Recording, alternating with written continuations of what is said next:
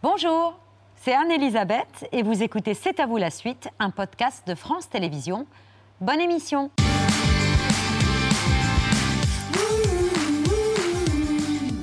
en direct jusqu'à 20h55 avec Émilie, Pierre, Mohamed et une famille de cinéma aussi emblématique que les Groseilles, les Lequesnois ou les Tuches, les Verneuil, Claude et Marie, Tradi, Cato, Gaulis, qui depuis 8 ans s'interrogent qu'est-ce qu'on a fait au bon Dieu pour avoir des gendres pareils? Le tapis fond à gauche. C'est qui? C'est le voiturier? C'est pas le voiturier, c'est lui, c'est Charles. Dis-moi, toi, tu leur as bien précisé que j'étais noir? Ils font drôle de tête, là. Euh, non, je les zappé. Mais ça se zappe pas, ça Regarde, ton père va faire un AVC. Bonjour papa. Bonjour maman. Je vous présente Charles? Chantal Lobby, Frédéric Bell, Noum, euh, Noum, Diawara et Loïc Legendre. Bonsoir à tous les quatre. Bonsoir. On est ravis de vous accueillir à l'occasion du troisième volet de la saga des Verneuil. Qu'est-ce qu'on a tous fait au bon Dieu? Ça sort mercredi prochain sur les écrans. Les deux premiers volets ont attiré 20 millions de spectateurs en salle. Énorme, hein En France, 15 millions à l'étranger. C'est énorme. Succès phénoménal au point, Chantal, qu'après avoir été longtemps au deal de Ray, bah, dans la rue, maintenant, on vous appelle Madame Verneuil. Madame Verneuil, oui, oui. Avec beaucoup de respect. Avec énormément de respect et ils ont intérêt. Sinon, qu'est-ce qu'elle leur fait, Madame Verneuil? Bah, elle leur dit, Dites donc. soyez polis. Et y, On n'a pas gardé les cochons ensemble. voilà. y compris les, les Mexicains, les Italiens, les Russes. Toutes les nationalités reconnaissent Madame Ah, Verneuil. Une fois, j'ai eu des Russes, il y a, pas il y a un an. Ils me parlaient en russe, puis d'un seul coup, le bon Dieu, le bon Dieu, ils criaient comme ça. Et ça, ça venait en français. Certains vous font même des confidences dans le genre euh, moi aussi. Moi euh, aussi, c'est pareil. Oui, moi On aussi, j'ai des gens- on a la eu des gens comme ça, c'était la même aventure. Mais ça se passait bien au final. J'en ai même un qui m'a embrassé euh, dans un grand magasin en me disant euh, J'ai revécu toute ma vie. Mes parents étaient contents parce qu'au moins ils, ils savaient à quoi se rac- raccrocher. Donc, il prenait l'exemple des Verneuil, Oui. surtout de, de Marie Verneuil, qui est quand même plus détendue. hein. Et parfois, vous faites votre marché habillé comme Madame Verneuil. Oui, figurez-vous que j'avais. C'est une fois, je me suis rendu compte parce que j'avais embarqué un manteau à la fin des tournages et tout. Puis il y avait un manteau bien chaud que j'aimais bien. Et je suis partie faire le marché. Et j'avais mon caddie. Et d'un seul coup, je- j'ai eu l'impression d'arriver à la boucherie. Vous savez, quand Bah j'ai oui. mon caddie, machin. Et que c'était Madame Verneuil. Mais, Bah oui, oui. voilà, elle, m'a- elle est Elle proche vous de moi. Elle Non, m'habite. Vous êtes habité par ce Voilà. rôle. Nous, vous êtes devenu célèbre, y compris en Corée du Sud. Oui, en Corée du Sud, on m'appelle Numito-san. ça veut dire, ça veut dire euh, Noum le Noir. Mais grâce au bon Dieu. Voilà. Grâce au bon Dieu. Grâce au bon Dieu, je reçois des messages de Corée. On a vu le film, euh, extraordinaire. Euh, Ça, parce que là-bas, ça s'appelle Beauty- euh, Colorful Wedding. Ah. Voilà, c'est ça, ils ont changé le titre. Ah oui, c'est un joli titre d'ailleurs. Oui. Frédéric, c'est à cause de ce film que vous êtes passé de blonde à brune. Voilà. Et c'était pas juste un tournant capillaire. brune. Oui, voilà. C'est ma fille. hein. Bah oui. Ma fille. On se ressemble, je trouve, dans le film. Mais oui, Ouais. fille aînée. C'est la fille aînée des Verneuil. Oui. Ouais. Voilà. Et ça a été un tournant aussi dans votre carrière. Oui, bien sûr. Alors après, c'est une famille. euh, ça- on est ensemble depuis 2014. Donc, c'est, euh, on, on grandit ensemble. J'ai même envie de dire, on vieillit On ensemble. vieillit ensemble. Bien, vous vieillissez bien. Ouais. Ce qui n'est pas donné Et à puis tout on se retrouve euh, voilà, tous les, tous, tous les 3-4 ans, euh, voilà, avec un peu plus de famille à chaque fois. Mais ça a changé le regard des réalisateurs sur vous? Non. Non, non, non. Non, non, parce que je, je faisais des comédies avant, je fais des comédies encore. Donc, Vous étiez juste blonde. Voilà. Et Loïc, vous campez le prêtre. C'est quand même le prêtre de confiance de la famille Verneuil qui regarde tout ça avec un peu de distance parfois. Oui, un peu de recul. Un peu de recul, euh, ça fait pas de mal. Mais en tout cas, ça vous a ouvert euh, grand les portes aussi de- du monde de la comédie, du cinéma. Oui, du- oui, oui, ça m'a, oui, ça m'a beaucoup aidé. Alors moi, j'ai pas gardé les costumes ni la soutane comme Chantal, malheureusement. J'ai demandé, mais on n'a pas. C'est bien dommage, pas ça peut être très utile. Oui, oui, complètement. On parle très longuement de cette. Très longuement, euh, toute la, toute la nuit. C'est une nuit spéciale, bon Dieu. euh, non, c'est à vous, non, mais on en parle longuement. Mais là, tout de suite, maintenant, c'est l'œil de Pierre. Et l'œil de Pierre, euh, l'œil de Pierre n'attend pas. Ah non, Non. ça c'est sûr.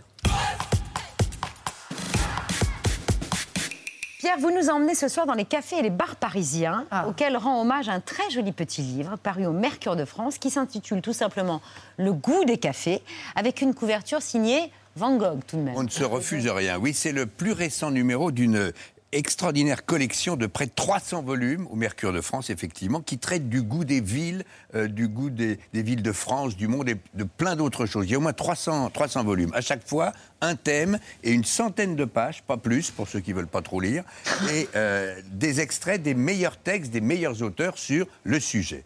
Ariane Charton, qui a choisi les textes du goût des cafés, a bien sûr pensé à Ernest Hemingway, et son Paris est une fête où il aimait particulièrement les lampions des cafés.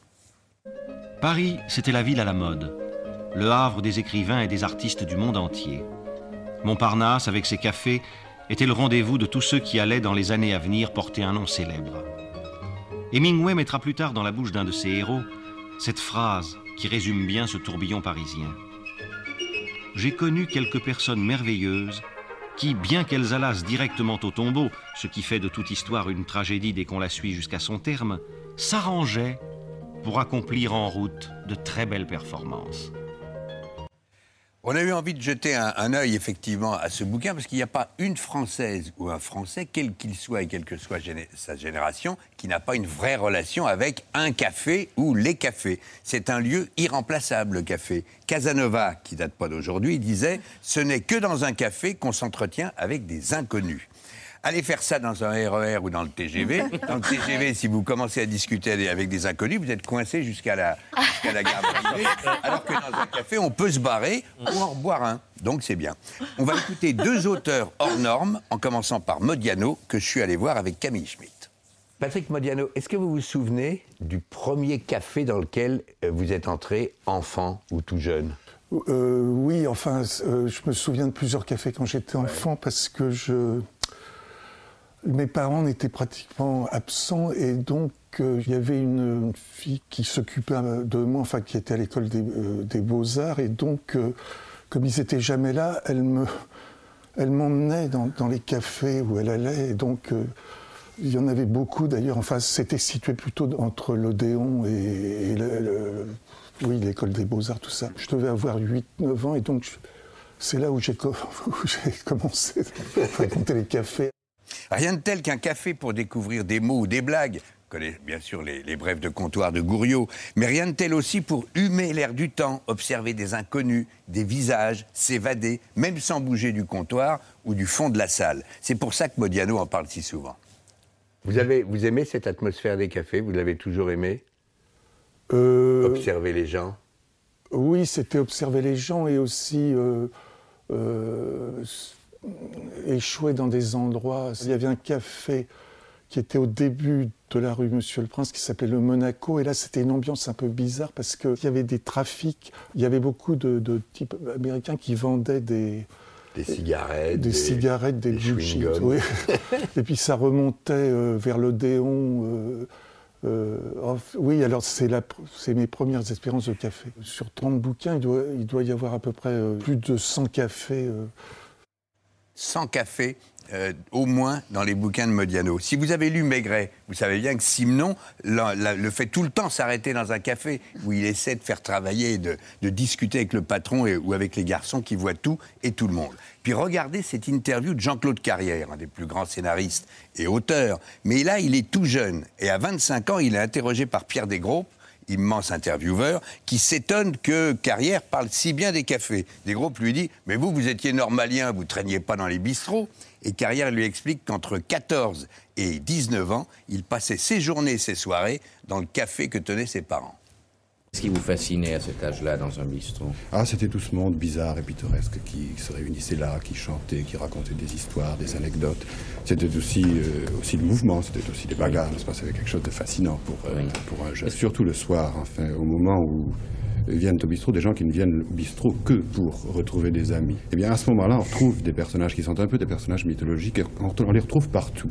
Et voilà, des perles comme ça, il y en a plein ce petit bouquin. Et comme vous alliez au café Chantal avec Jean-Claude Carrière quand vous avez joué sa pièce La Terrasse, je vous offre le bouquin. Oh, merci Pierre, ça me fait plaisir. Et J'adore la Mohamed- couverture. Elle est bien, Van Gogh. Magnifique, magnifique Van Gogh. Oui. Enfin, Euh, Chez toi. Et Mohamed euh, se rappelait très judicieusement que le troisième volet de- du Bon Dieu démarre dans un café avec euh, Claude Verneuil qui évite ses gendres et qui essaye Oui. de prendre un café tranquille et qui est dérangé toutes les quatre minutes. Tout à fait. C'est vrai, exactement. c'est vrai, c'est Ah, vrai. La peau d'escampette. Quel à propos ce Mohamed Bravo. J'essaye parfois. Toujours sur le coup. Sur le coup. De l'actu. On parle de, de qu'est-ce qu'on a tous fait au bonnet dans un instant, juste après le vu, ce qu'il ne fallait pas rater hier à la télévision.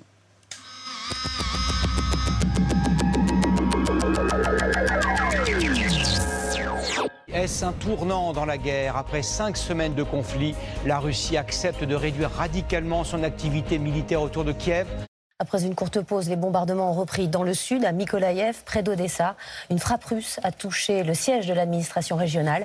Au moins 9 personnes ont été tuées et 28 autres blessées. L'Ukraine a fait des propositions et accepterait un statut de neutralité pour le pays. Mais les Occidentaux restent très circonspects. Ils craignent une nouvelle manœuvre de la part du Kremlin. Roman Abramovich participe au pourparlers à Istanbul. Sa présence n'était pas certaine car l'oligarque russe pourrait être en danger en participant à ces tractations. Selon le Wall Street Journal, lui et plusieurs négociateurs ukrainiens auraient développé les symptômes d'un possible empoisonnement après une réunion de négociation pour la paix à Kiev. Russian twist, vous vous rappelez Ici, twist, twist, twist. Le ministère de la Défense russe nous avait averti des provocations que préparaient les nazis ukrainiens quelques jours avant la destruction du théâtre. Kiev a voulu mettre cette attaque sur le compte de l'aviation et de l'artillerie russe. En fait, on le sait maintenant, c'est officiel, le théâtre a été détruit par les terroristes du bataillon Azov, qui avaient délibérément rassemblé des civils à l'intérieur. Dans cette cour, des familles s'entraident depuis un mois. Ce matin, elles cuisinent dehors, alors que les tirs résonnent. C'est un avion. Il va lâcher une bombe. Des personnes ont essayé de sortir avec leur propre voiture. Elles ont été écrasées par les tanks. Des voitures avec des gens à l'intérieur. Alors le soir, tout le monde descend dans la cave. Dans cette pièce fermée, il y a des enfants avec leur grand-mère. Ils ne sortent presque jamais depuis le début de la guerre. On a inscrit chaque jour depuis qu'on est là. 34 jours dans cette cave. Des villes pratiquement rayées de la carte, des millions d'Ukrainiens sans logement. Après la guerre, un pays entier sera à reconstruire. L'Ukraine chiffre déjà ses pertes économiques à 565 milliards de dollars. À plusieurs centaines de kilomètres de la Terre, il pourrait faire basculer le conflit en Ukraine. En un mois, les satellites Starlink du milliardaire américain Elon Musk sont devenus un redoutable atout des Ukrainiens.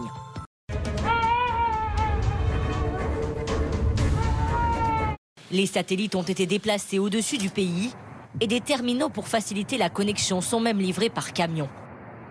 Avec Starlink, les Ukrainiens ont un accès à Internet même si les villes sont bombardées, car la connexion passe par satellite.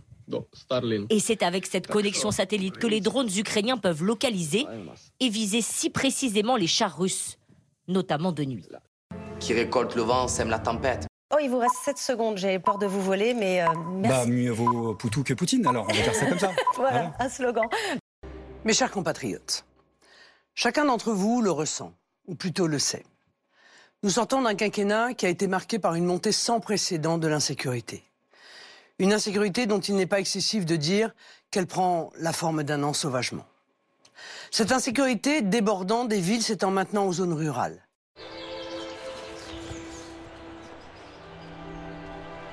Ça, c'est mon pays, le Lanois, avec ses bois, avec ses monuments, avec ses maisons, ses villages. C'est là qu'enfants, on gambadait. C'est notre terrain de jeu, tout ça. Les retraités ont été les grands sacrifiés de ce quinquennat. Hausse de la CSG, désindexation des pensions, scandale dans certains EHPAD, réforme des retraites abandonnées. Je protégerai nos aînés, car ils méritent d'être respectés. Ma priorité sera de sauver notre système de retraite. Je porterai l'âge légal de départ à 65 ans. Je veux enfin une France de la dignité, qui en finisse avec les salaires et les retraites de misère. Alors oui, je veux créer un 13e mois pour tous, indexer les pensions de retraite sur l'inflation, plafonner les prix des carburants et du gaz, le tout financé par une vraie lutte contre les fraudes et les conflits d'intérêts. Changer nos vies, nous l'avons fait et ensemble, nous pouvons le refaire. Mobilisons-nous Vive la République et vive la France Vive la République, vive la France. Ça va aller? Très bien. Voilà. 12 candidats à la présidentielle et aucun jugé proche de respecter les engagements pour le climat énoncés par l'accord de Paris de 2015. Seuls Yannick Jadot et Jean-Luc Mélenchon s'en rapprocheraient, selon le think tank The Shifters, auteur de l'évaluation. L'Allemagne est en train de se doter d'un système électrique durable. Si on se projette en 2030-2035, l'Allemagne aura fait un grand bond vers l'avenir, alors que ce ne sera pas le cas de la France. Et au second poteau, Mbappé prend le temps de contrôler et d'enrouler le génie Les énergies renouvelables sont la meilleure alternative face à l'atome. Parce qu'on sait que de l'extraction de l'uranium au stockage des déchets qui n'est résolu nulle part au monde, la chaîne nucléaire a des conséquences graves sur l'environnement et la santé.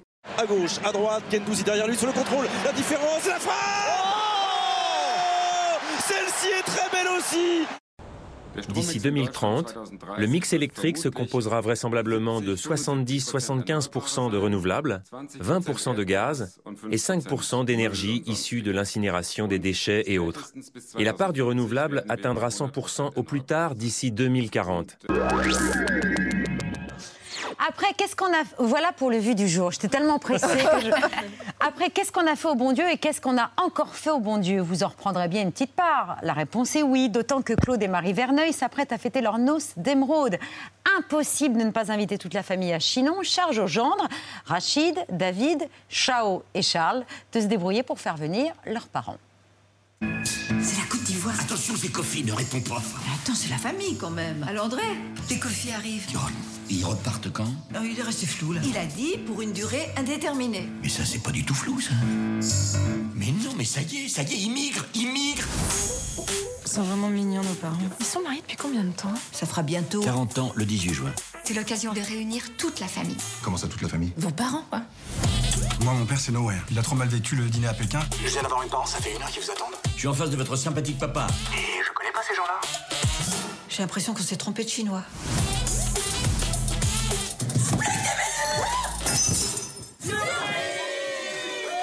Quelle tuile. Qu'est-ce qui se passe encore? C'est les Chinois, ils ont pris notre chambre. On a tiré au sort les chambres et toi et maman, vous dormez dans la yourte. Quoi? Vachement sympa. Une petite orange? Régalez-vous, elles viennent de Jaffa. On voit bien que vous n'avez jamais goûté celle de Constantine. Shalom. Shalom alaikum. Ils ont tous un problème. Mais non, non, mais c'est une belle brochette de cas sociaux, ça. Merci à nos jambes. Hein. Je peux goûter la sauce Tu t'as regardé C'est gras comme un facouché. Femelle sadique. Qu'est-ce qu'on a tous fait au bon Dieu, Claude? Il n'en sait rien. Comment on dit en France? Chacun sa merde. Chacun sa merde, mais c'est un peu ça. Parce qu'accueillir les huit beaux-parents chez les Verneuil, c'est pas de tout repos. Marie et Claude en sont presque à espérer un premier divorce dans la famille. Vous en êtes arrivés là. C'est pas Marie, hein, c'est surtout Claude. Claude, Hein oui. Parce que Marie, elle essaie toujours de, de- de- de- que tout aille bien, que la famille aille bien. Mais c'est Claude, effectivement. Lui, il rêve juste que ses filles divorcent. pour se séparer de ses gendres. D'ailleurs, c'est votre rôle à vous, la fille aînée, de faire en sorte que personne ne s'entretue, quoi. Oui, j'essaie de chapeauter, de tempérer, euh, mais bon, ça part en couille quand même. Oui, oui, c'est c'est impossible en fait. Ça se dit, bah, ça se dit, ça se dit, c'est ce qui se passe dans le film alors. Oui, mais le message est clair. Il faut apprendre à vivre ensemble. Et c'est pas un message totalement anodin ni inutile, là, à quelques jours du premier tour de l'élection présidentielle. En plus, c'est fait exprès, ils sortent le film exprès. hein. Exprès pour ça Non, je plaisante, mais, euh, Non, c'était pas prévu, puisque ça devait sortir un Avant, peu plus tôt. ça devait sortir à plus cause tôt. Ça Covid. tombe en point nommé. Je vois que tout le monde acquiesce à mes propos si intelligents et engagés. C'est très bien dit. Non, c'est vrai, c'est parce que dit, tout est vrai. Comme quoi, Mais c'est on tombe à point. Voilà. Ça tombe à point Ça tombe à ça point. tombe bien. Mm. Ce qui est remarquable dans ce troisième volet, c'est la métamorphose de Marie Verneuil. Tout bascule le jour où elle est chez son boucher. Elle part en oubliant ses rillettes, donc elle est obligée de faire demi-tour, on ne l'attend plus. Et là, elle entend le boucher vraiment la, la rhabiller pour l'hiver en disant, dis donc, elle a pris un coup de pelle. la Sacré mère coup de pelle, la mère Verneuil. ça fait toujours plaisir. C'est un peu, voilà. Mais du coup, ça la rebooste un peu. Elle se dit, bah, attends, stop. Bah, après quelques jours d'abattement, effectivement, elle dit allez, je repars. Et elle repart. Elle fait du shopping. Elle fait du shopping, elle se change un peu physiquement, elle essaie de, Bah, de traverser le temps, quoi. Et l'amour aussi. Et l'amour, ah oui, mais ça faut pas trop en Ça dire. donne des ailes. Mais quoique, elle se, elle, elle se croit un peu dans sur la route de Madison. Bah, hein. C'est-à-dire que voilà, c'est ça, c'est que d'un seul coup, il lui arrive des trucs et dans sa vie et elle peut se prendre pour Meryl Streep dans la route de Madison. Il y a un Clint Eastwood qui peut débouler à Voilà, tout moment. peut arriver. Oui. Voilà. Est-ce qu'elle va rester ou est-ce qu'elle va pas. partir pour Clint? Est-ce qu'elle va ouvrir la portière ou pas Je sais pas. euh, de la voiture là quand il y a Clint derrière et Vous elle saurez devant? en allant en allant voir le film. C'est mercredi prochain. Exactement. Il y en a un qui change pas, c'est André, votre Ah. père dans le film, Noom. Euh, L'homme qui adore la France, au détail près, qui a trop de Français. Demain, quartier libre la journée, théâtre le soir. Théâtre Ah, si c'est pas très rock'n'roll, ça. On va voir la première de mon fils. Votre fils, il est acteur Oui, il va jouer Jésus. Jésus. Oui. De Nazareth. Bah oui, qu'est-ce qu'il y a? Bah. Bah. Jésus était noir. Il était venu d'Afrique. C'est dit dans la Bible. Jésus avait des cheveux d'agneau. Ça veut dire les cheveux crépus. Donc il était noir. Et voilà. Évidemment. C'est ça. Dès qu'on a des grands hommes africains, on les blanchit. C'est comme Beethoven. Beethoven, il était noir. Évidemment. Beethoven noir. hmm. Oui, non, ça c'est le pompon, là. Et Mozart, euh, il était kabyle Noom, André ressemble énormément à votre père. Exact. Il ressemble beaucoup parce que je me rappelle quand ma mère a vu Qu'est-ce qu'on a fait au bon Dieu 1. Elle est venue me voir à la fin de la projection. Elle m'a dit Est-ce que tu as parlé de papa au réalisateur? Parce que mon père est quasiment pareil, même mentalité, sauf qu'il a des cheveux, le mien. Mais oui, c'est quasiment- un mec droit, il aime l'ordre, Voilà. l'armée, il est strict. Exactement, très strict, exactement comme lui. Donc c'est pour ça que c'était pas très difficile à jouer le fils de- d'André Coffin. Je connais. Mais vous étiez un peu rebelle ou, ou un peu Non, on docile n'est pas euh, rebelle avec des personnages comme ça. Ah oui, on discute pas. On discute pas, on y On va. file droit. Voilà, on n'ose pas leur dire qu'ils dorment dans la yourte. Vivement qu'on prenne son indépendance et qu'on s'en aille, voilà, pour pouvoir s'épanouir. Voilà. Euh, Loïc, euh, le rôle du, du prêtre euh, dans cette famille, il a- comment est-ce qu'on pourrait le définir? Moi, c'est mon psy déjà. Oui, c'est Ah ça, oui, c'est ce que ça, j'allais c'est dire, effectivement. Moi, c'est mon psy. hein. Sauf quand il a été. Chaque fois que j'ai un truc qui va pas, Oui, c'est- bah, il y a des priorités dans la vie. Le oui, tennis, oui. Le tennis. Mon père, En l'occurrence. oui. tombé au mauvais moment. Euh. C'est un match très important. Non, mais c'est ça, oui, oui. C'est les nouveaux psys. C'est Enfin, vrai les anciens psys. plutôt. oui. Oui, parce que oui. Moi, ce Oui, que j'ai c'est en adoré. boîte de disparition Oui. parfois. hein. Quand on a fait le Bon Dieu 1, c'est d'un seul coup la première rencontre avec euh, Loïc, le, le prêtre. Donc, euh, je, je fonce vers lui et ce rire qui nous a sorti, qui Mm. continue de sortir dans tous les films, je l'ai trouvé extraordinaire. moi. c'est une belle trouvaille. Oui, mais ça résonnait bien dans l'église, c'était parfait. Ça résonnait et Ouais. puis ça donnait un tempérament magnifique à ce curé. Vous le faites à la demande, le, le rire du, du Oui, curé? oui. C'est-à-dire que vous me le demandez là Exactement. Je m'étais préparé. Et puis son rôle s'est étoffé au fur et à mesure des épisodes, Ouais, tellement ouais. il était marquant, là, on le voit de Ah plus oui, en oui, plus, donc vraiment. ça, c'est super Ben bien. voilà, c'est le curé de la famille Verneuil. curé de la famille. Euh, Frédéric Chantal est, est une des, des comédiennes qui vous a donné envie de faire ce métier Oui, tout à fait. pour, Que pour des bonnes raisons Ouais, bah déjà, c'est un rêve pour moi. Ouais. Et puis, euh, j'ai- joué dans, dans son film, Tester sûr. mains sur mes hanches. Et euh, je lui ai pris les mains comme ça et je lui ai dit Chantal, un jour, tu joueras ma maman. Et parce que j'avais, je sais pas, une, un- Un une flash. envie, une- un flash, je sais pas, une prémonition. Et voilà, ça fait huit ans que c'est ma mère. Et, et ce que les téléspectateurs et téléspectatrices ne savent pas, c'est que Frédéric s'est dit longtemps, un jour, comme Chantal, je pèterai avec élégance. Exactement. Bah, c'est ce que j'ai fait dans La Minute Blonde. Exactement. On regarde. Madame, Oui, que faites-vous dans la vie? Je m'occupe de paix et de paix, mais ça ne s'écrit pas pareil. C'est-à-dire? Oh là là, vous êtes lourd. Bon, je m'occupe de paix dans le monde avec des pétitions contre la guerre, tout ça. Je milite, je m'engage, et puis aussi de paix, mais ça ne s'écrit pas pareil. Je comprends pas. Bon, je vais pas vous faire un dessin non plus. Paix et paix. Attendez, euh, Excusez-moi, je, je dois être un peu con. Bon, ok. Ah, d'accord. Vous, vous êtes une femme. Ouh, oh, yeah, oh, oh, hey, hey, hey, il vient de m'arriver là. Vous l'avez bien cherché? Ah oui, il était méchant, hein. Barbara Louf, des femmes euh, qu'on n'oublie pas. La femme Barbara Alouf. Ah bah oui. C'est sûr que ça inspire. J'ai toujours su péter. C'est pas donné à tout le monde. Non. C'est quand même extraordinaire. Chantal dans la vie, vous pouvez en- hein, le, le montrer et, le, et le- le souligner. Vous avez une espèce de réserve élégante incroyable et vous êtes en même temps la plus belle loufeuse qu'on connaît. Ah oui, oui, c'est-à-dire que j'ai j'ai pas peur. J'aime bien y aller, mais euh, moins dans la vie que- qu'au cinéma ou à la télé ou pour faire des sketchs. Ouais. Voilà. C'est mon défouloir. Frédéric, avant de vous euh, faire connaître du grand public avec la minute blonde, justement, dont vous parliez, vous êtes apparu dans Groland en Miss France euh, un peu trash. Et la grande maison de couture qui vous employait à l'époque, eh ben, la- elle n'avait pas très bien pris ça. Oui, oui, oui. J'ai régulièrement j'ai des problèmes avec les maisons de couture euh, parce que je fais des choses un peu trop trash. Oui, oui, elle m'avait, euh, elle m'avait prêté une robe pour Cannes et elle m'avait reprise. Alors, Ah ouais Mais euh, et encore maintenant parce que je suis marraine pour une association des, des enfants. euh, je suis la marraine caca. Pour une association pour les enfants malades du foie.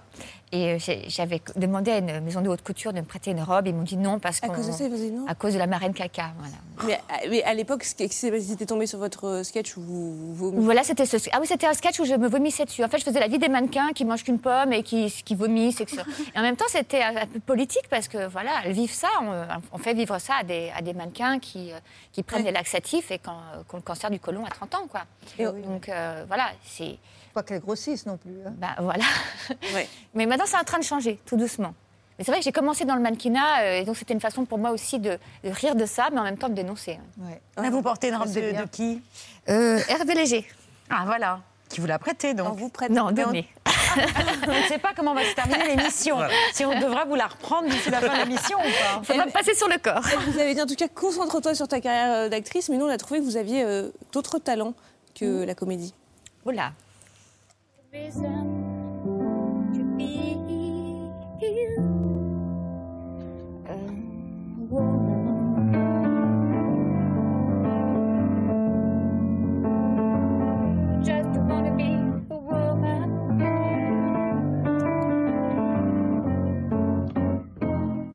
Ma mère est fière de moi. Ah oui, la fierté de Chantal. Votre mère est fière de vous, mais ça, ça vient un peu de votre père aussi, non? Oui, bah, mes parents sont un peu musiciens. et puis, euh, voilà. Vous avez trouvé ça sur Instagram. Exactement. J'adore, je, je joue je la guitare aussi. euh. Mais vous apprenez des chansons paillardes, surtout votre père. Oui, oh là là, oui, oui. pff, ah, bah, non, mais un jour, un jour, euh, le- ma maîtresse d'école convoque mes parents et dit voilà, euh, euh, votre fille chante des trucs bizarres. euh, euh, et en fait, parce que mes parents aimaient bien faire la fête avec la guitare et tout. Et j'avais chanté une chanson, ça faisait. Ma grand-mère était poitrinaire, elle dégueule tous les matins en grand bol de molar vert que j'étale sur mon pain.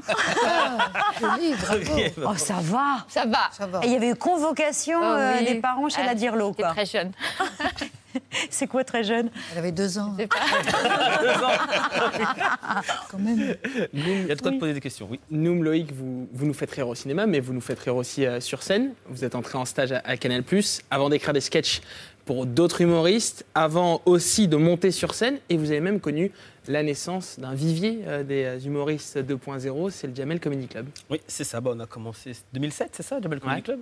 Mais avant, j'étais en stage à Canal+, à Canal+ ID, et Kader Aoun était euh, le, le patron de Canal+ ID, et c'est aussi le metteur en scène de Jamel. Donc après, la connexion s'est fait assez rapidement. De Jamel Comedy Club. Moi non, pas du tout. Moi j'ai fait la, la troupe à Palmade et je fais du théâtre effectivement de- depuis, euh, depuis 20 ans. ouais. Et d'ailleurs, vous jouez actuellement... 30 ans Non, 20 non, ans. non, 30 ans non, je dirais ça dans 10 ans. Non, non, 20 ans. Et d'ailleurs, Loïc, vous jouez actuellement euh, au théâtre, dans la pièce Berlin-Berlin, au théâtre Fontaine. Ouais. Et comme nous, vous avez vécu euh, l'aventure du one-man show et du duo sur scène, ça s'appelait Loïc et Seb. À contre-courant. Et c'était un humour très, très, très clivant. Soit on restait dans la salle et on se poilait, Ouais, soit on soit quittait on la salle et on se poilait moins. Et les gens souvent partaient, effectivement. Il on restait s'est fait beaucoup d'ennemis. Non, mais pourtant, c'était drôle. hein. Enfin, moi, je trouve. Mes parents aussi. Et, Vos parents aussi, Oui, mes parents trouvaient ça drôle. ouais, ouais. Ah ouais Du coup, ils venaient beaucoup plus souvent. Enfin, ils sont venus quasiment voir toutes. C'est c'est quoi la vanne la plus clivante qui a Ah, entraîné je, euh, je me rappelle. Non, c'était des situations qui étaient un peu euh, violentes. On parlait, euh, mais enfin, toujours avec beaucoup de respect, mais il y avait un sketch sur, euh, sur le téléthon, tout ça. Enfin bon, euh, je ne vais pas Ah, faire un extrait ouais, maintenant, ouais. mais enfin voilà, c'était un peu. Fais gaffe, Non, mais il y a des gens qui nous en parlent encore. C'était il y a, il y a 12 ans. Ah ouais En nous disant que c'était lamentable. Non, en nous disant qu'ils ils avaient vachement aimé. Mais dans ces cas-là, on continue à, on Oui, on continue continue, à on- jouer, on- même s'il y a la moitié de la salle qui se lève et Oui, qui s'en parce va. que c'est pas tout à fait la moitié. Puis il faut se dire qu'il y a une autre moitié qui reste aussi. Oui, il faut faire le beau. Oui, quand même. Non, mais on, a fait, on avait fait Avignon, donc on avait joué juste un- le mois d'Avignon. Et au Théâtre Fontaine, Berlin-Berlin, ça, c'est pas clivant, ça. Non, ça c'est vraiment pour tout le monde. C'est-à-dire, ça raconte quoi C'est-à-dire, bah, c'est. euh, euh, Anne Charrier est venue en parler, je pense, un tout Ah, petit peu. non, enfin, elle non pas en parler. reçue. Oui, exactement. elle On l'a est- reçu pour un film, pour Pagnol. Oui, pour le temps, fait, des le temps des secrets. Rien à voir avec Berlin Rien à Berlin. voir avec Berlin On a Berlin. cité Berlin Berlin, mais j'ignorais que vous étiez son partenaire Si, sur si, scène. oui, oui. Et voilà. Un de Ça se recompose dans mon petit cerveau. Tout d'un coup, ah, je reconstitue le puzzle. Et Louis, Eh ben, c'est une pièce de Patrick conjoint dans, dans du cobu. Oui Ah non, j'ai cru dans la vie. Non, enfin, ça serait bizarre de la prendre comme ça, même pour moi. Ça génial. Ça change plein de choses, mais pourquoi pas enfin. Mon père, je ne savais pas. dans du cobu 3 et 4. Oui. D'accord, ok, mais que je n'ai pas vu, alors vous m'en excuserez. Moi, il n'y a pas de souci. Et ça se passe bien. Vous préférez qu'il soit le prêtre dans le bon Dieu ou votre conjoint dans du cobu Euh, bah, le 2. Ah non, il faut choisir. Un prêtre, un prêtre, ça me fait plus, rire- plus rire. Ah, c'est très Ah, récent. c'est l'uniforme, c'est l'uniforme. Oui, c'est l'uniforme. Ouais. Vous êtes un, un prêtre psy qui fait fantasmer Frédéric Bell. Je crois que c'est la meilleure façon de définir votre rôle. Euh, On a appris beaucoup de choses ce soir. Ouais. Qu'est-ce qu'on a tous fait au bon Dieu avec cette affiche géniale? Parce qu'il y a à peu près 18 membres de la famille Verneuil là. Ouais, il y a et monde. tout le monde tient. Chez les Verneuil, ça, ça me fascine. À chaque fois que cette maison puisse. euh, Elle tient toujours. Elle Elle tient- accueille tout le monde. Elle accueille tout le monde, elle est ouverte. Bon, il y a une yourte, c'est la dernière invention euh, d'Harry Habitant euh, dans le film, euh, mais qui a l'air assez confortable finalement. Personne ne veut y aller, mais. Hormis André y aller, mais bon, il y en a qui vont y aller qui vont pas être très contents au début. hein. Ah oui. Oui. Ah, ça, Il y a un tirage André. Kofi par hasard? Comme par hasard, fallait que ce soit mon père. Et puis vous avez été courageux sur ce coup-là en osant lui annoncer. Bien évidemment. Comme d'habitude. Euh, merci beaucoup Loïc Lejeune, on était ravis de vous accueillir. Merci à vous. Euh, donc on, on conseille à tous nos téléspectateurs d'aller voir Anne Charrier et Loïc Legendre sur la scène euh, Du Théâtre Fontaine. dans Berlin, Berlin. Merci. On vous garde, nous, Frédéric et Chantal, pour vous présenter euh, des zinzins, d'autres zinzins. Ah, d'accord. Voilà. Oui, oui. Vous vous reconnaîtrez Oui. des Bien zinzins sûr. de l'espace ou encore Oggy et les cafards, ça vous dit quelque chose Ah, bien sûr. Ou Zig et Charcot. Ben, ça fait depuis 20 ans que les enfants du monde entier rient à ces animations géniales. On va en accueillir l'auteur et nous aussi d'ailleurs. Ça nous fait rire.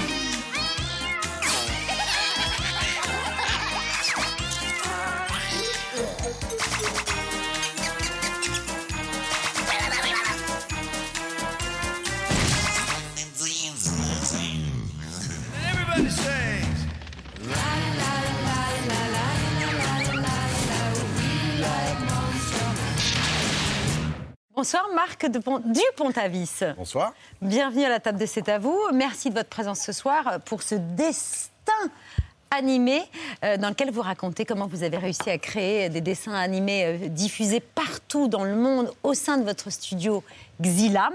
On est ravis de vous accueillir. Je vous présente tout de suite notre créateur, notre autre créateur du soir, Stéphane Bureau, le chef de- du restaurant La Botte d'Asperges à Contre, c'est dans le Loir-et-Cher.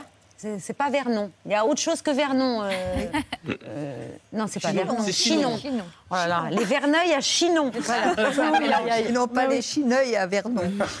Oui. Alors, euh, bonsoir, euh, cher Stéphane. Chinon, Oui. Chinon qui, est, qui, est, qui est pas très loin, qui est dans ma région en plus, donc Bah voilà. ça tombe très bien. Euh, c'est un plat hommage en fait au Val-de-Loire.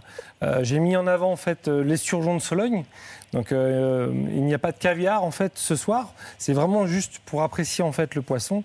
Et vous avez un travail en fait assez intéressant sur euh, sur le poireau qui lui est en fait est vraiment un poireau, euh, je dirais de de, ma- de mon, de mon village. Et puis, euh, puis voilà. Et je pense que ça va ça peut vous plaire. C'est. Voilà. Merci à vous. Hommage à Chinon. Voilà, ce soir, tout était fait exprès. bien. Voilà. Merci à vous. Merci beaucoup, Stéphane. À demain. À demain. Merci. À demain. Donc, cher Marc, euh, votre ambition, c'était de reprendre un peu le flambeau de l'animation euh, télévisuelle qui avait été totalement abandonnée par les Américains depuis les années 70. C'est ça l'idée? Bah oui, j'ai grandi avec euh, les dessins animés de Tex Avery, Chuck Jones. Ça me fascinait quand j'étais enfant. Je, trouve que c'était des personnages merveilleux parce qu'ils se faisaient jamais mal. Ils pouvaient se taper dessus, ils pouvaient tomber, ils se remettaient toujours debout. Et finalement, c'est un peu un rêve, surtout quand on est un enfant, d'avoir des personnages comme ça. Et, et puis cette production, en fait, elle a disparu dans les années 70. Et quand j'ai lancé le studio Xilam, bah, je me suis dit, mais pourquoi est-ce qu'on n'essaie pas de reprendre ça? Voilà, on est parti avec une bande de talents très très jeunes, un peu foufou. Et on a voulu un peu renverser la table parce que l'animation française, à l'époque, ronronnait pas mal. Voilà, donc on est parti là-dessus. Et ça donne des personnages géniaux euh, qui cartonnent, dont, enfin, franchement, ça fait. euh, les enfants adorent, les, les petits et les grands. Euh, voilà. Et un point commun à toutes ces créations, c'est le rock. Le générique des Zinzins de l'espace a été composé par Iggy Pop. Rien que ça. Ah ouais. C'est dingue quand même. Hein. Oggy doit son nom aussi à Iggy Pop, mais aussi à Ziggy Stardust, le personnage euh, de David Bowie, et les prénoms des cafards.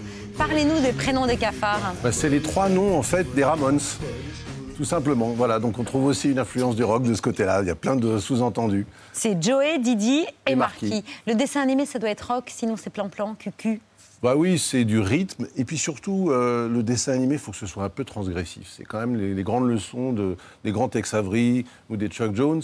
Il y a quelque chose de transgressif, il y a quelque chose... Tex Avery, il, il sort carrément de la- de- de l'espace de, la caméra. Donc il y a cette idée de la transgression. Et quand on est un enfant, un enfant, grosso modo, c'est quoi? C'est quelqu'un qui passe sa journée et on lui dit tout le temps non.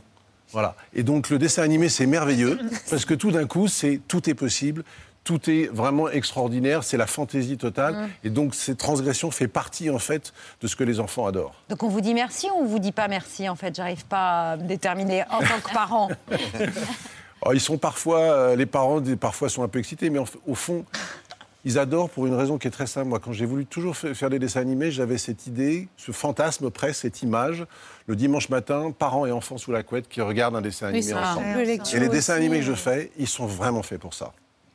Et moi qui ai grandi comme Marc avec les dessins animés de Chuck Jones, Tex Avery, etc., j'étais patron de canal, je, je vois des, je voyais bien que ma fille ne regardait pas toujours les dessins animés que j'avais préparés, les trucs américains. Puis elle regardait tout le temps, Oggy, elle me disait, mais papa, faut que tu vois. Elle était encore gamine, elle commençait tout juste à lire.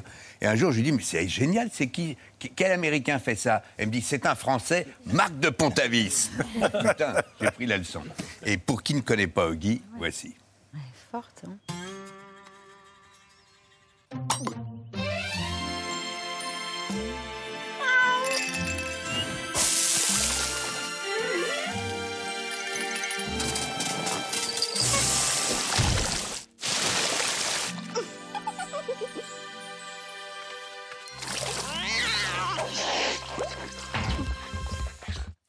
Huit saisons, 580 épisodes, c'est ça et, et comme c'est muet, ça fait le tour du monde. C'est intemporel, c'est universel, et c'est ça la force de ce qu'on appelle la comédie slapstick. Euh, ça joue sur un registre de comédie qui est irrésistible, mais quand je dis irrésistible, c'est dans le monde entier, toutes les générations. Euh, on a peine à le croire, mais vous savez qu'en Inde, tous les enfants en Inde connaissent Oggy et les cafards.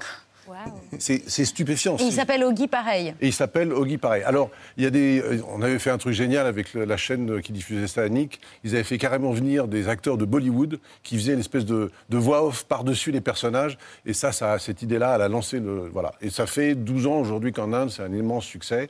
Voilà. Et, et ça continue, mais c'est vrai en Afrique du Sud. C'est un immense succès en Afrique du Sud, c'est vrai aux États-Unis. Sur YouTube, c'est un phénomène mondial. C'est gigantesque. 200 pays, 200 pays qui accueillent euh, Oggy, car dans le monde entier, euh, on se crame quand on mange du piment.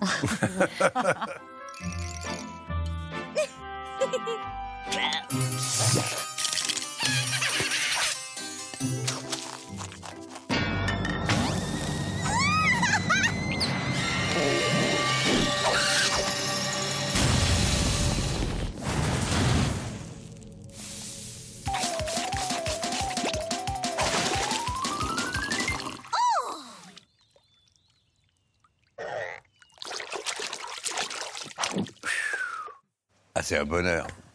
Et la rapidité. Ouais, L'autre euh, l'autre dessin animé du studio Xilam, bah, c'est Les Zinzins de l'espace. En voici un, un extrait.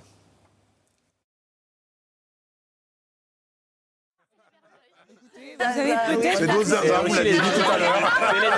C'est les zinzins dans l'ascenseur.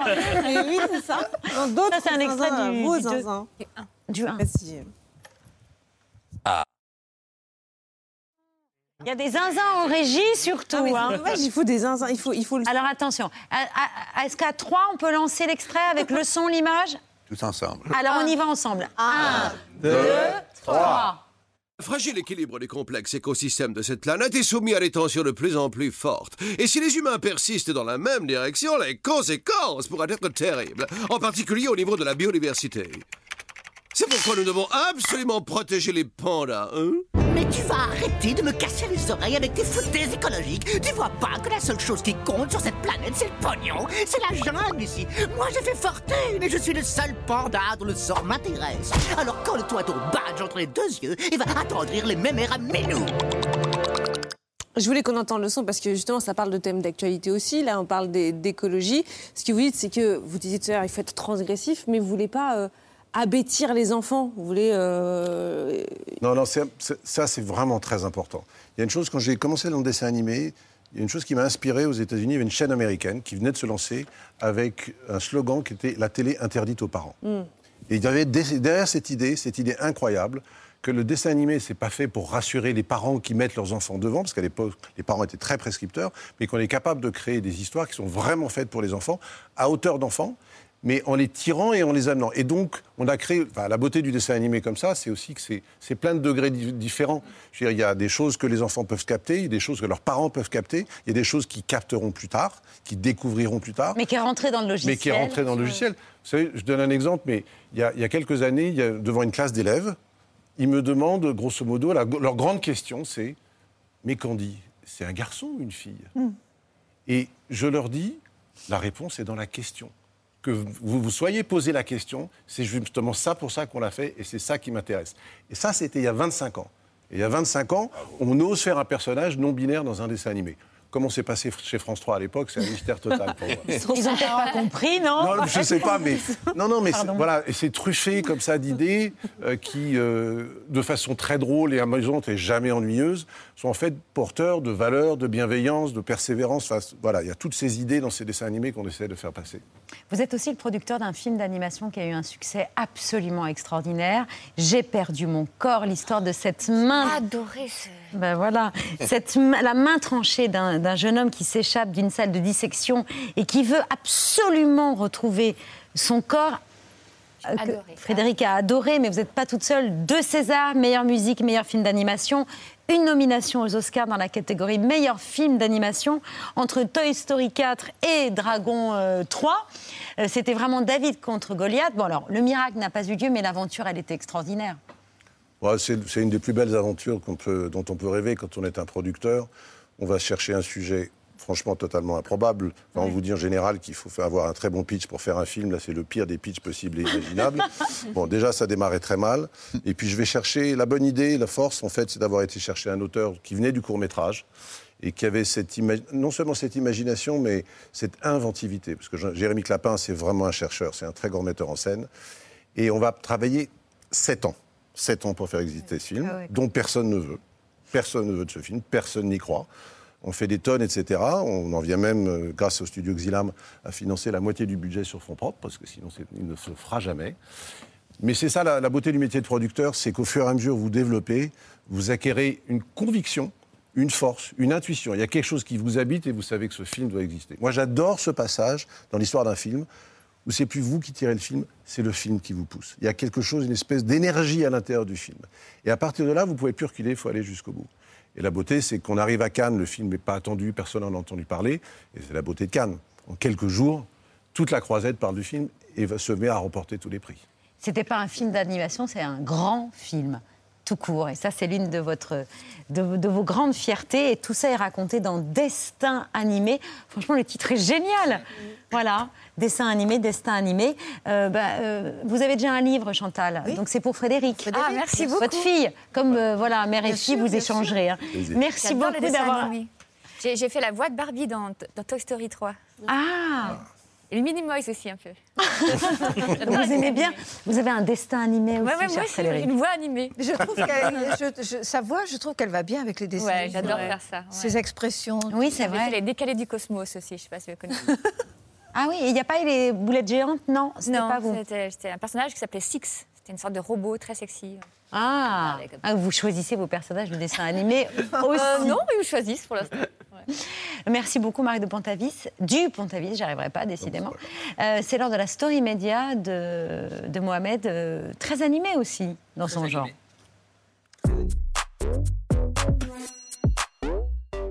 Un pari entre une mère et non pas sa fille, mais son fils. J'ai une question pour vous quatre. Est-ce que l'on peut encore vivre sans les réseaux sociaux en 2022 oui. Il y a plein de gens qui vivent sans. C'est difficile quand même. hein. Ça l'arrange pas du tout, cette question, cette réponse. Non, parce que j'allais aj- j'allais ajouter une difficulté. J'ajoute une difficulté. Est-ce qu'on peut vivre Oui. sans les réseaux sociaux quand on est un adolescent aujourd'hui? Ah non, Ah, ça, c'est pas la même question. Ah, là, ah, là, ça m'arrange mieux. euh, Votre réponse, c'est parce que c'est ce qu'a vécu euh, Sivert Klefsas en 2016. Il a 12 ans, 12 ans quand sa maman euh, fait un pari avec lui. Pas de réseaux sociaux jusqu'à ta majorité contre une belle somme d'argent. Imagine someone gave you $1,800 to stay off social media for six years when you were 12 years old. Would you have taken it? It all started with a bet between mother and son. Here's how it worked. When he was 12, she offered him $1,800 if he could stay off all platforms until he turned 18. And at 12 years old, 1800 bucks sounded like a million to Seaver Clefsis. Mom says it's the best money she's ever spent because she knows firsthand how teens can struggle with social media. En fait, Lorna Klafsas n'a pas voulu revivre un, un petit cauchemar. Ses trois grandes sœurs, les trois grandes sœurs de Sivert, euh, étaient accros aux réseaux sociaux, et notamment d'Instagram. Pour cette maman, les réseaux sont une menace pour les jeunes.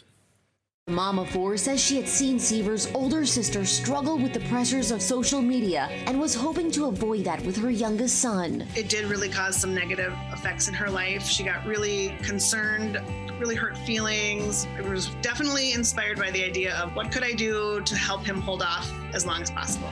Alors bien évidemment, c'est difficile pour un jeune de ne pas avoir Instagram, Twitter, Snapchat, TikTok. Au collège et au lycée, euh, tous les élèves connaissaient euh, l'histoire de Sivert. On lui racontait ce qu'il se passait sur Internet, même si ça n'a pas toujours été simple pour lui. He says making it through middle school and high school without social media has been tough. Obviously, there's times where I was like, ah, I think I'd like it, but I just think for the amount of drama I avoided, I think, yeah, it was totally worth it.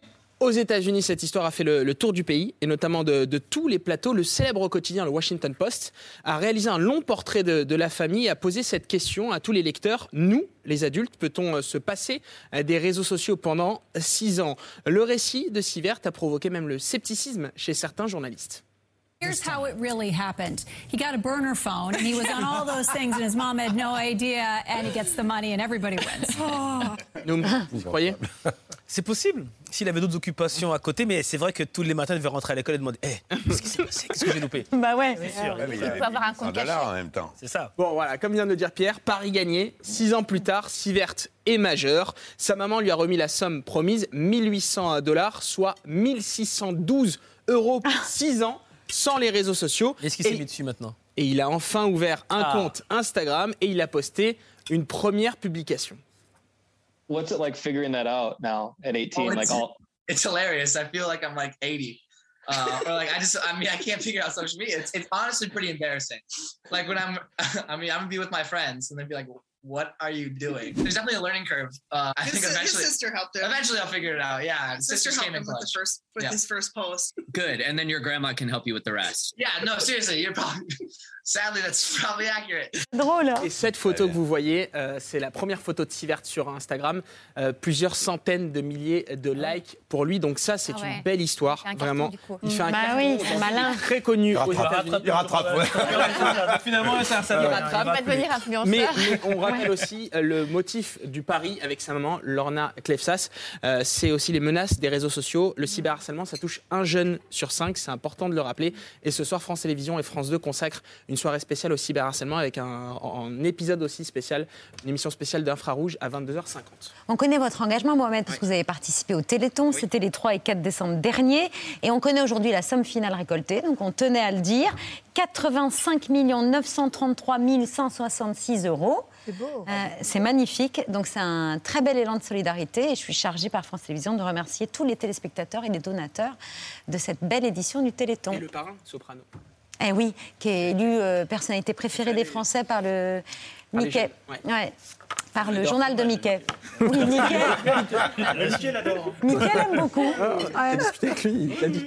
Et Bertrand a revêtu son plus beau chandail digne de, de Claude Verneuil. Exactement. Franchement, c'est Christian Clavier, il pourrait s'habiller comme ça. volontaire. bien. Il y a la coupe aussi, c'est pas loin Ouais. Attends, il y, a- un truc, c'est Christian Clavier, c'est votre beau-père, Putain, Charles. Il est pas très content. Lancez-moi ce jingle, s'il vous plaît. En même temps, il y a la neige qui Bonsoir. À la une de ce 30 mars, l'événement du jour, enfin l'événement quand on tente de n'évoquer ni la présidentielle, ni la pandémie, ni la guerre. 10 kg de tomates, 6 kg de poivrons, 800 g de cébettes, une cinquantaine d'œufs, plus d'un kilo de radis, des proportions géantes pour fabriquer Un sandwich pour Gérard Larcher. Non, non, arrêtez, non. Enfin. Bon. Je peux diffuser la véritable fin de l'extrait s'il vous plaît des proportions géantes pour fabriquer le plus gros pambagna du monde. Eh oui, à Nice, on tente de fabriquer le plus gros pambagna du monde. Voilà ce qu'il fallait retenir de l'actualité de ce 30 mars. À demain. Sauf si on peut parler un peu de politique. Oui, ça m'arrange beaucoup. À la une de ce 30 mars, Emmanuel Macron qui remettait hier soir les décorations aux médaillés olympiques et paralympiques. Alors attention, une fois n'est pas coutume, c'était le président qui décorait Ah, le les. Oui, non, pas le candidat, mais je crois que le candidat en a profité, a profité du discours pour glisser une subtile métaphore à destination de son équipe de campagne. Et ce très beau palmarès, le vôtre, rappelle qu'au-delà du talent et du dépassement individuel, il y a cette force du collectif qui consiste à penser, à prouver qu'unis ensemble, on est plus fort que séparément. Vous avez la métaphore. Subtil, hein, quel poète ce président candidat. Campagne présidentielle toujours ce matin, Nicolas Dupont-Aignan était l'invité de France Info et il a retrouvé une vieille connaissance, euh, moment très touchant, mais qui n'a ému que l'auditeur à l'origine de l'anecdote. Observez bien la tête de Nicolas Dupont-Aignan, on sent clairement qu'il ne voit pas du tout de quoi il est question. Vous nous appelez de Toulouse et on écoute votre question. Oui, j'appelle de Toulouse. En plus, euh, c'est une ville où le, grand-père de Nicolas Dupont-Aignan était un célèbre aviateur. Voilà, une petite euh, parenthèse. Euh, moi, je vous appelle concernant Monsieur Dupont-Aignan, concernant votre programme euh, pour les personnes handicapées. Mon grand-père était aviateur. Première nouvelle. Je le, note. Hier, nous avons commencé notre tour des clips de campagne officiels. Nicolas Dupont-Aignan a également sorti le sien et je pense avoir trouvé son inspiration, notamment sur le ton. Il s'agit de Bernard Canetti, le fondateur de Comme J'aime, le candidat de Debout la France, vend son programme de la même façon qu'un régime miracle. Si chacun des 47 millions d'électeurs va voter, alors tout peut changer. Nous souhaitons que les gens qui vivent mal leur surpoids puissent retrouver leur poids de forme. J'aimerais tellement vous convaincre qu'une autre France est possible. On est tellement sûr que ça va marcher pour vous qu'on est prêt à vous offrir une semaine gratuite. Alors oui, je veux créer un 13e mois pour tous. Et en plus, nous vous offrons cette balance connectée. Euh, Jean-Luc Mélenchon, lui, a opté pour une ambiance plus cosy, calme, ambiance euh, Père Castor. Et Père Castor, raconte-nous une histoire. Je vous accueille dans ma bibliothèque pour vous parler le plus directement de ce qui compte pour moi à ce moment. Voyez-vous, toute vie est un voyage. Le mien a commencé il y a déjà quelque temps. Oh, c'est beau, Père Castor. Calme, posé, mais ça, c'était le clip de campagne. Ce matin, sur Inter, Jean-Luc Mélenchon a retrouvé ses fondamentaux. Merci Lucie pour cette question. Ouais, Jean-Luc Mélenchon Ouais. vous répond assez Alors, rapidement un- pour qu'on puisse donner la parole Ouais, à d'autres auditeurs. mais, euh, non, mais attendez, c'est un problème compliqué. Alors, on va répondre dans deux secondes. On va Non, arranger j'ai ça. pas- j'ai dit assez non, mais ça va, vous n'êtes rapidement. pas obligé de dire chaque fois dit- que je vous la bouche. j'ai dit vous pas assez vous taire un rapidement. peu, ça me laissera du temps. Je vous en prie, allez-y. Enfin, c'est Allez-y. incroyable, ça. Allez-y. Bon. Oh, ouais. Du côté, du, oui, du côté du Rassemblement national, les équipes euh, qui ont réalisé le clip n'ont pas dû recevoir le bon brief. On leur avait dit clip de campagne présidentielle, mais vu les images et la mise en scène, ils ont dû comprendre euh, publicité pour cosmétiques. À 45 ans, on a le droit de faire belle le plus naturellement possible. Sérum végétal Yves Rocher relance puissamment la vie cellulaire de la peau et donne une nouvelle force à votre visage. Yves Rocher, on n'a jamais autant respecté la nature des femmes. Ouais. la, pub, la pub, inspiration décidément, décidément très présente chez les candidats, chez Éric Zemmour également.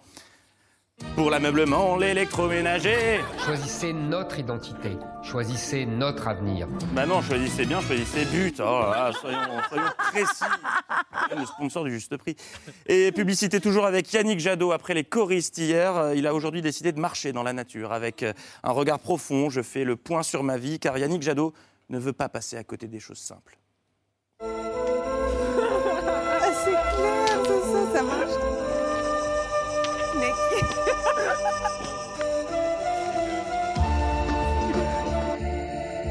Ne passons pas à côté des choses simples. Ah, ça me donne une envie de manger de la saucisse purée. Nous sommes à à J-11 du premier tour et c'est officiel. La campagne est longue, trop longue, elle fatigue tout le monde, y compris les candidats ce matin sur Inter. Jean-Luc Mélenchon est parti loin, très loin. Donc, euh, elle, a, elle a tenté maintenant, elle se retrouve sans médecin, hein. elle a tenté euh, de, de- de trouver un autre médecin. Elle se heurte à des refus, à une santé. Ils en ont suffisamment, et donc voilà. 11 jours. Et euh, autre illustration du gros coup de barre qui touche les candidats aujourd'hui, c'était jour de grand oral pour eux face au monde euh, de l'agriculture et ils sont clairement tous claqués.